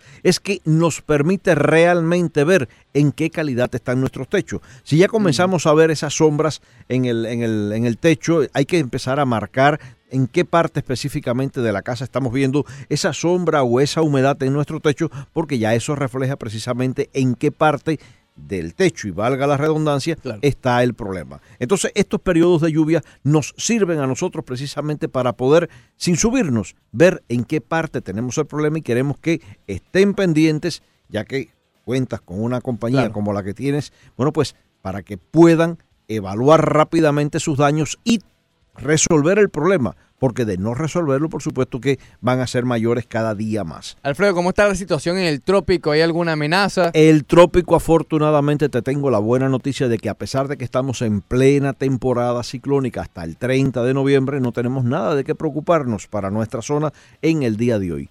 De igual forma, recuerden que en respecto a trópicos se refiere, respecto a, respecto a temporada ciclónica, bueno, pues lo más importante es estar informado, estar preparado. Y siempre, como siempre se los digo, la preparación previa es fundamental. Y en este momento de calma, en este momento que no está lloviendo, en este momento que no tenemos tormenta, hay que saber, hay que definir, por ejemplo, qué tipo de compañías tienes, qué te, qué te cubre, qué no te cubre, si estás en un área de inundación, si no lo estás. Todas esas cosas desde tiempo de normalidad son las medidas que se recomiendan en temporada ciclónica. ¿Y qué mejor manera de prepararse sino llamando a PICC 786-290-3663, 786-290-3663, la empresa de tasadores públicos número uno de toda la Florida. Muchas gracias, Alfredo. Estaremos hablando ya la semana que viene para ver cómo hacer el pronóstico de la semana e irnos preparando y llamando a PICC. Y ojalá que la semana que viene sigamos con buenas noticias en cuanto al trópico. Ojalá, ojalá. Dios te escuche, Alfredo. Muchas gracias.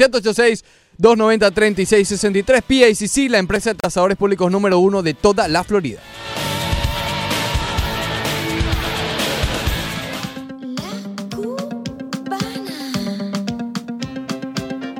Baile como Juana la cubana. Señor,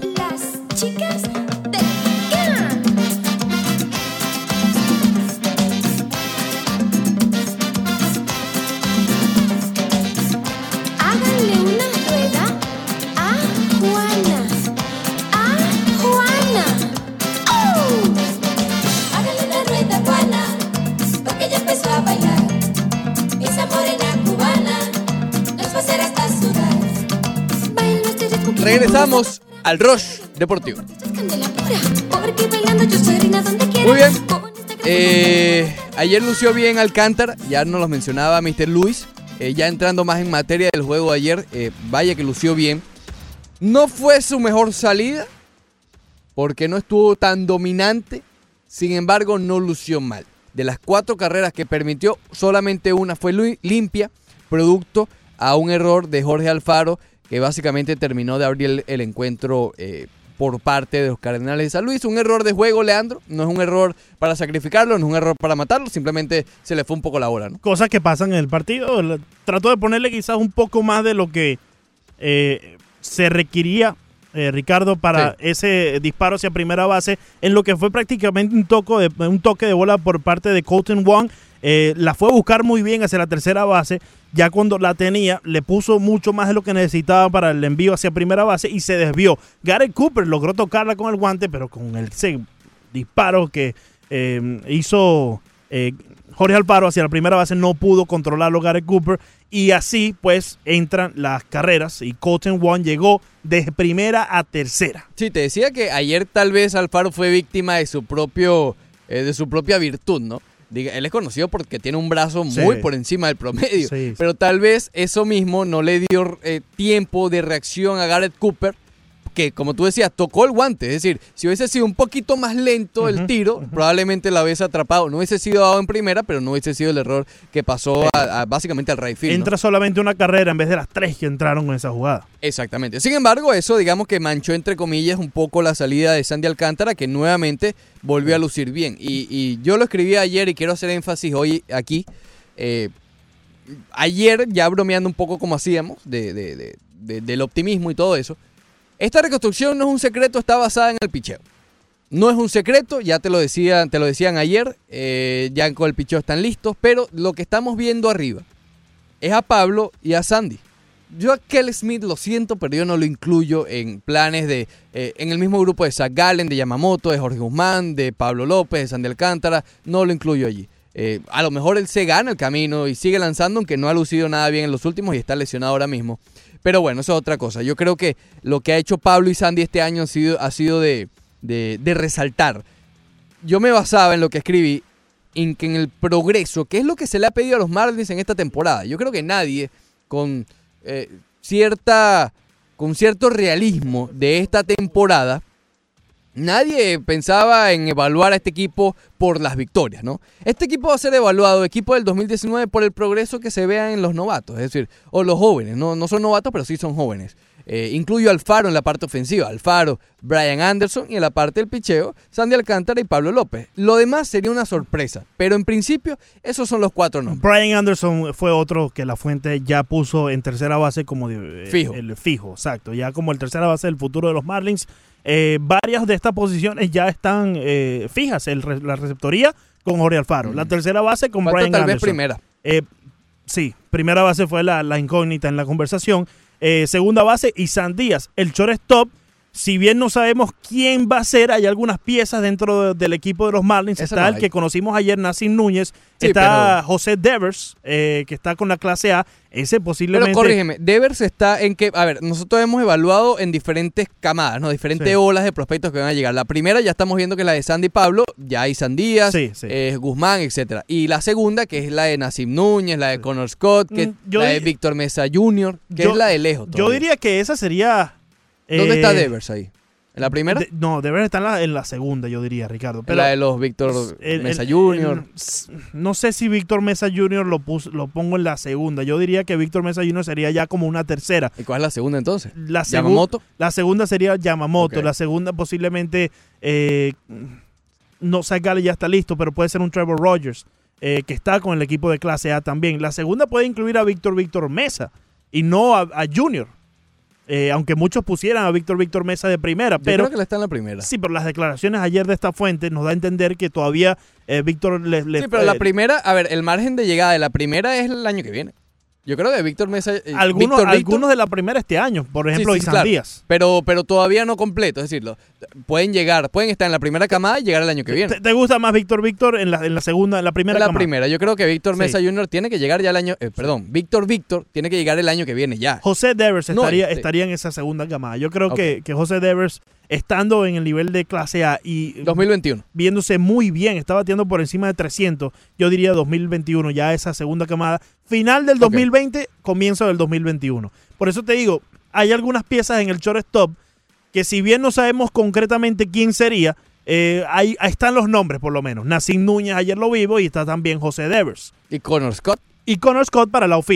Para la Es verdad que yo Sí. no sé por qué yo siempre lo confundo, lo Sí, confundo sí. con. Co- Connor Scott Yo lo pusiera, yo lo pusiera, conozco como en la tercera camada, Ricardo. Eh, no, ha- no se ha visto muy bien en, en clase A allá en, en Clinton. Eh, perdón, creo que ese ya es Rookie Ball. Clinton, Clinton creo que es, es Rookie No sé, Ball, hay que efectivamente. Hay que buscarlo, pero todavía está bastante lejos. Will Banfield también lo pongo en esa, en esa tercera camada. eh, pero José Dever sí ya en la segunda. Ok. Se, ha visto, se ha visto muy bien. Pero sí, a lo que iba, es decir, esta temporada es, es evaluada por el progreso de estos muchachos. Y yo creo que eh, hemos visto, y lo hemos mencionado en repetidas ocasiones, que Sandy Alcántara, yo me siento más satisfecho, por ejemplo, cuando Sandy Alcántara tiene, como espectador, quiero decir, eh, tiene una salida complicada y resuelve. Sí. Que un, que un short que un blanqueo de un hit. Porque, ok, muy bien, pero es que nosotros sabemos que ellos tienen el talento para hacer eso. Sí. La, la cuestión es que cuando no vengan bien, salgan con buenos números. Y eso es lo que Claro. hace grande a los grandes. Scherzer no viene afilado en todos los juegos, pero hay uno, el que viene medio tambaleante, que el hombre saca el cero. Por ejemplo, Y sigue. ayer vimos un progreso por parte de Sandy Alcántara. Sí. Porque si bien no se vio dominante como estamos o como queremos verlo, Le dio la oportunidad a su equipo de ganar. exacto, en cinco entradas que lanzó, permitió cuatro hits, cuatro carreras de las cuales solamente una fue limpia, cuatro bases por bola y seis ponches. Mm. Ahí yo creo que está el progreso. En cuatro bases por bola y seis ponches. Y yo creo que ha sido bastante consistente Sandy Alcántara con eso este año. Tener más ponches que bases por bola. Y eso mide el control, Claro. la compostura que tiene un pitcher. Y Pablo López, algo similar. No es fácil Sí. que un equipo te haga 10 carreras en tres entradas y en 8 días tengas que volver a enfrentar al mismo equipo y blanquear. Y yo creo que tampoco es fácil para Pablo López, Ricardo, porque Pablo López era como un diamante en bruto que estaba como olvidado, estaba como echado para una esquina, y no por estos Miami Marlins, sino por los Seattle Mariners, el Sí. equipo del cual él pertenecía antes de llegar hacia la ciudad de Miami. Él, él ya estaba como un poco olvidado, estaba eh, por allá eh, como para darle una oportunidad. Al principio, cuando llegó a los Marlins, se vio como un pitcher de transición, pero yo creo que él, él mismo se ha puesto eh, la etiqueta de, de prospecto Sí. encima, después de. Porque es muy difícil que ya después que tú llegas a las grandes ligas te pongas tú mismo la etiqueta de prospecto, cuando quizás no la tuviste con tu primer equipo, los Marineros, y tampoco la tuviste con los Marlins cuando llegaste. Hoy por hoy no hay nadie que no cuente con, con Pablo López como, como un miembro que pudiera estar en el futuro de, de los Marlins de Miami. Hoy por hoy, Pablo López es considerado una de esas piezas a futuro. Y es lo que tú dices, hace un año, cuando él sube, él no está siendo considerado eh, como un prospecto. Prospecto, sí. El único básicamente que conocíamos en ese momento era Sandy Alcántara. Sandy Alcántara es el único. eh, esperábamos que se viera algo bueno de Caleb Smith. eh, Caleb Smith. Caleb. Sí, sí, sí, pues si no nos empieza a regañar por ahí, por, sí, por sí, el Instagram y el Twitter. Eh, yo creo que vamos bien, Ricardo. ¿Vamos bien? Hashtag vamos bien. hashtag vamos bien. Hashtag, hashtag just getting started, ¿no? Que, quizás también se le puede poner un poco aburridor al oído del oyente que le estemos mencionando que, mira, la reconstrucción va por el buen camino, pero es que lo estamos viendo y yo creo que eh, este, este año hemos estado bastante involucrados en conocer estas historias. Claro. Hemos estado muy involucrados en, en ver el progreso en vez de ver las derrotas o las victorias que tiene el equipo. No nos queda otro. ¿no? No nos queda de otra, pero muy bien podemos decir, mira, hay. muy bien podemos decir, ah, esperemos que el equipo esté compitiendo y empezamos a, a conocer esas historias, pero no, eh, No, eh, hay- conocerlas y- ahorita yo creo que no, eh, le pone un pie adelante a uno. Pudiéramos estar peor. ¿Ok? Si los Marlins tuvieran el mismo récord, pero Sandy Alcántara luce un desastre, eh, Pablo López es tipo Luis Brinson. Ahí sí que no hay historia. Y que Ah, las victorias te las está dando JT Riddle y Starling Castro. Ahí sí preocupa. Efectivamente. Pero si las victorias te las estás dando Sandy Alcántara, Pablo López, Jorge Alfaro, Brian Anderson, Harold Ramírez. Sí. O eh, el propio Garrett Cooper. Capaz ellos no van a estar a futuro, pero te están dando cierta visión. Donde sí noté un poco de confusión, Ricardo, con esta fuente cual estuve conversando, fue en el outfield.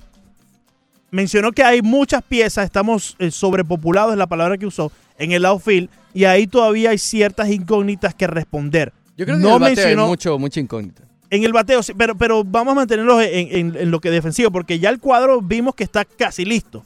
Eh, con la excepción del shortstop y la primera base. aparte. 3 de 5, correcto. Pero el outfield, esta fuente mencionó que uno. están sobrepoblados y que aún quedan algunas incógnitas. ¿Pero tú crees no que están mencionó a? Bueno, vamos a nombrarlo: Louis Brinson, Monte Harrison. eh, después está Víctor Víctor Mesa. Víctor Mesa Jr. también está por allí en la, en No, la, pero en yo la no lo ecuación. juntaría, yo no lo juntaría todavía. Eh, Tiene que juntarlo porque en algún momento este equipo va a competir y en algún momento van a tener que definir cuál va a ser su outfield. Y están todos estos nombres en la mezcla. Yo creo que varios han caído por sí solos. Luis Brinson Sí. ya se cayó, Magneri Sierra se cayó, Montes Harrison está ahí, ok, pero eh, Víctor Mesa Jr., Agrégale Connor Scott, agrégale JJ Day. pero es que son muy jóvenes todavía. Meixner también. Todavía no, todavía no. Pero es que tienes que ponerlos en, en- en la, en, en la A ver, mezcla. cuando Ricardo. llegue Blede, bueno, Blede no, pero cuando llegue Connor Scott, Sí. Montes Harrison ya, en teoría, si todo sale bien, Debe ya es dos, tres veces juego estrella. Bueno. Sí, claro. Connor Scott le faltan cuatro o cinco años. Sí, sí, sí. Pero por eso y te- Montes sube ahorita en septiembre. Pero por eso te digo, tienes que ponerlos en la mezcla porque si bien Harrison, esperemos que ya en ese entonces esté establecido, ¿quién va a ser tu field? ¿Quién va a ser tu left field? Por eso Está- digo es- que todavía no. Está entre todos estos nombres. Ya regresamos entonces. Filete. Ah, bueno. Después del corte comercial, corte comercial, más del Rush Deportivo.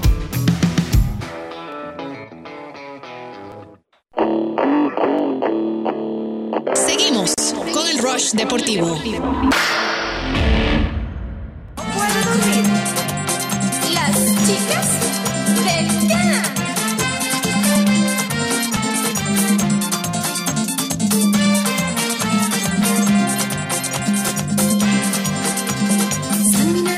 eh, eh.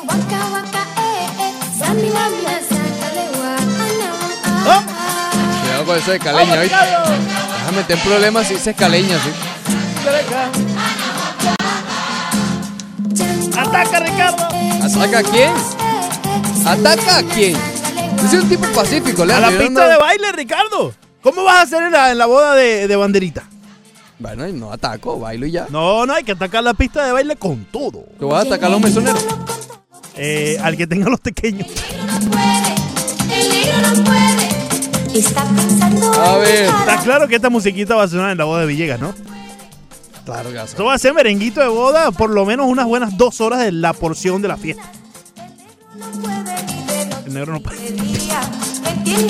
A ver, eh, Jenice Cabrera dice, dímelo muchachones, primera vez que les escribo, aquí en mi trabajo hay una peña de ustedes. No me digas. Estamos en JL, los organizadores son Raúl y Carlos, por favor salúdalos por supuesto. Un abrazo a Raúl, Carlos y a Jenice Cabrera, eh, muchas gracias por estar en sintonía.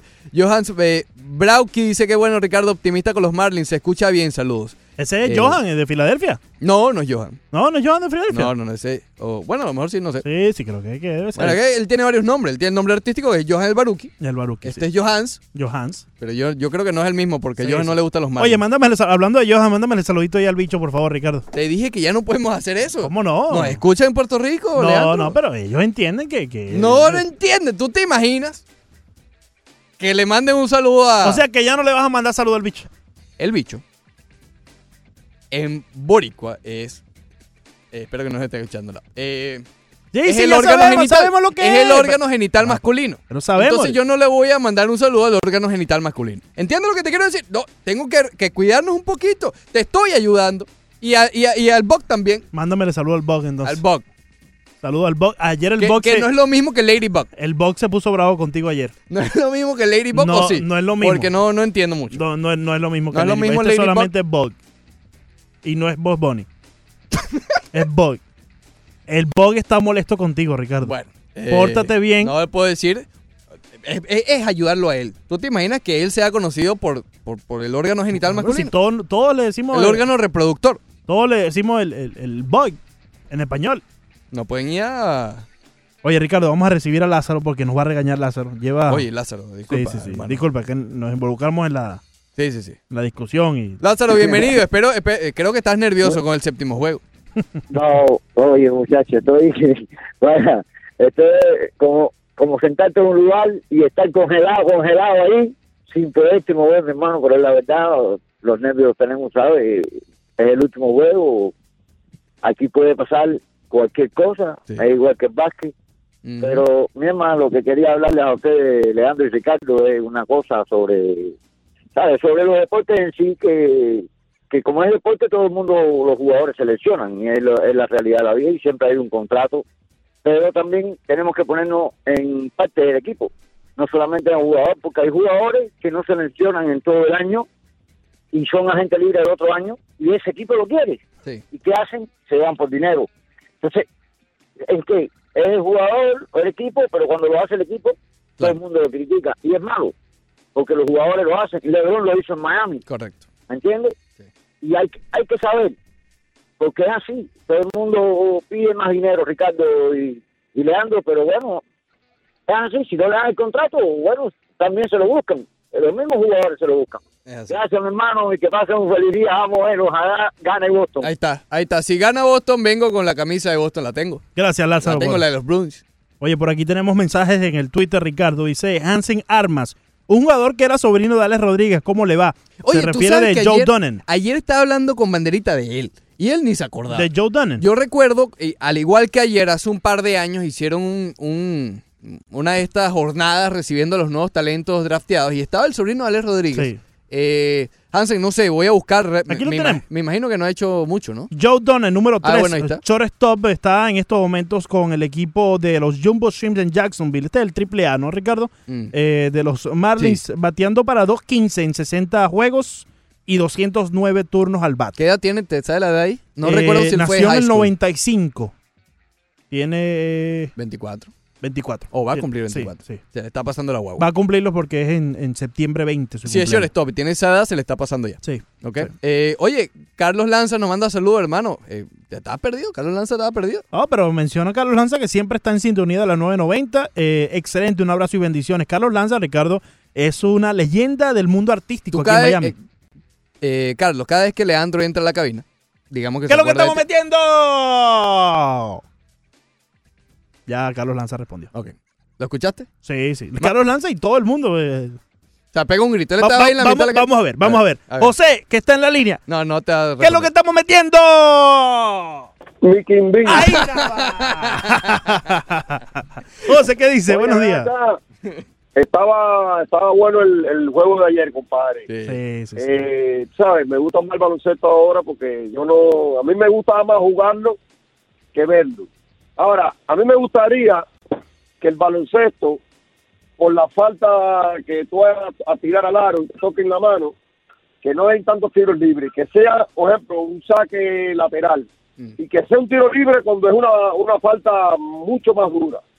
Como que como que no den tantos tiros libres para que, ¿sabes? Porque eh, Sí, se para mucho el juego. tirar al aro y nomás que te tocan y tú haces como que te tocan duro, eh, que sé yo, que forma el lío, como que nada más querían que fuera un saque lateral o qué sé yo, para ver, para que se pusiera más tanto que lo toquen y que lo rocen. Sí. Eso me gustaría. Ayer, pero el corri ese, compadre, se activa. Uf, Sí. son bombazos. Sí, no. Eh, se puso es- nervioso el hombre. opinión que yo tengo. Se puso nervioso el hombre. Eh, sí, Gracias, no, a ver, hay mucha, hay mucha falta, ¿no? Pero eh, cada vez están más delicados los, los los árbitros con eso. Oye, eh, se me olvidó.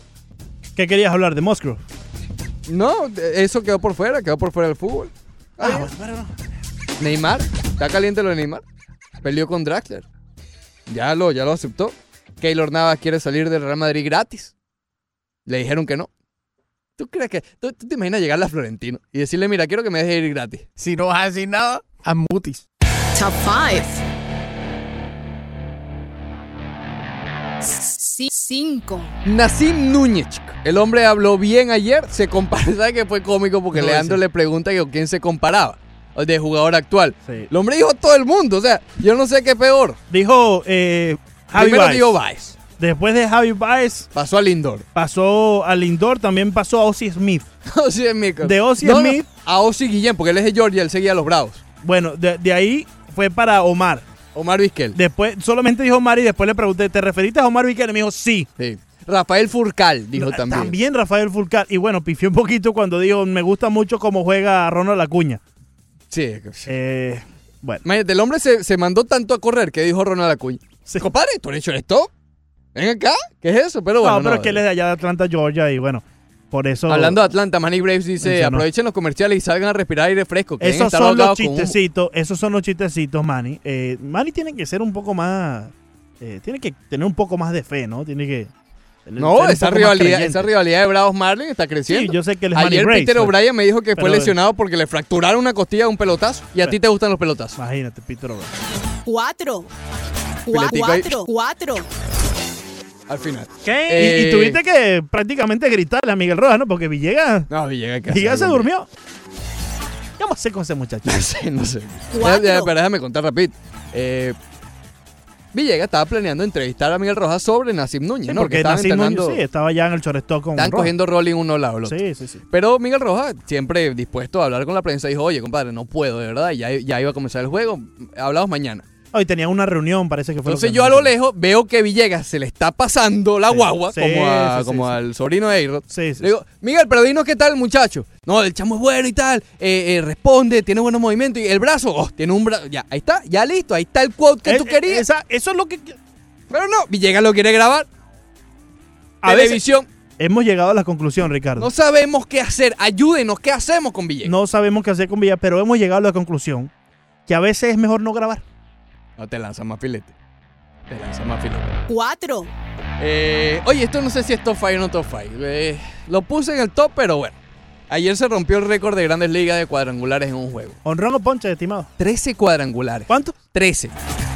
8 de los D-backs. 8 de los D-backs. Y, y dieron como 7 en 5 innings. Una cosa brutal. increíble. Y 5 los Phillies. ¿En total? No, 13. Ay. Tres. Tres. Oye, el equipo de los Warriors ayer eh, realmente ante viento y marea. Se le lesiona a su mejor jugador. eh, con una, lesión de esas fuertes, esas que te pueden sacar del encuentro.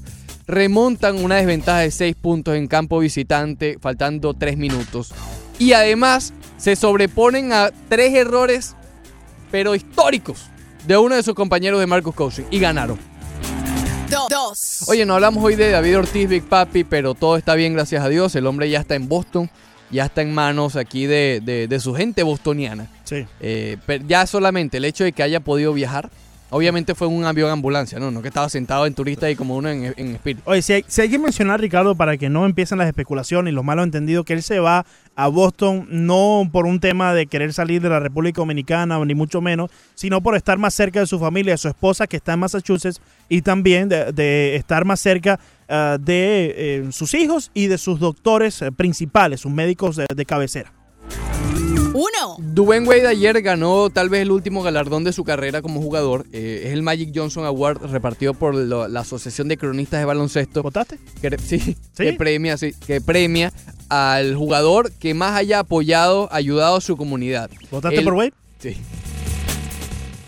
Por lo que hizo en Parkland. Es que viene desde el año pasado. Con lo que hizo en Parkland el año pasado, todo lo que ayudó a la comunidad. De hecho, después de que él llega de Cleveland, como que se involucra más. Ese tiempo fuera de Miami, como que lo hizo apegarse más al condado de Miami. Bueno, al- a la región del sur de Florida. Y bueno, se llevó ese premio, como digo, tal vez el último que se gane en, en su carrera como jugador. Top.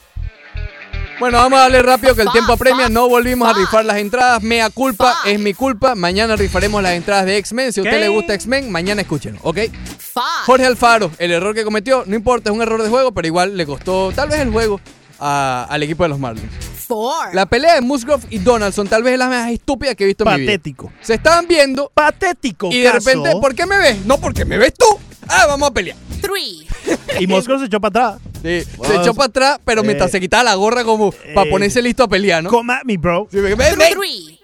Los árbitros ayer estuvieron realmente mal en la NBA, déjame decirte. Casi Two. hacen algo feo. Two. Los el tiempo fuera de Nick Nurse, ¿Qué pasa, Nick Nurse? Tener que buscar una enfermera, Nick Nurse. que mandarlo conmigo. ¿Entendiste ahí, Nick Nurse? Enfermera. ¡Dios! One. Después te quedas el socio.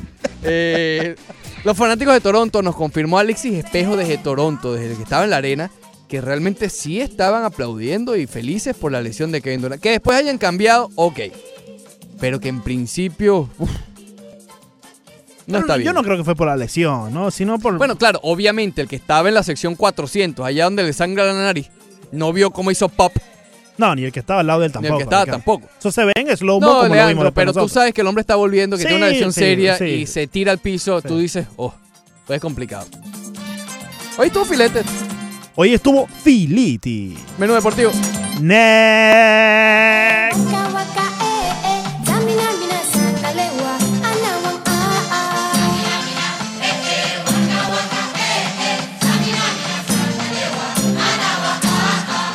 A great time. Recalculando.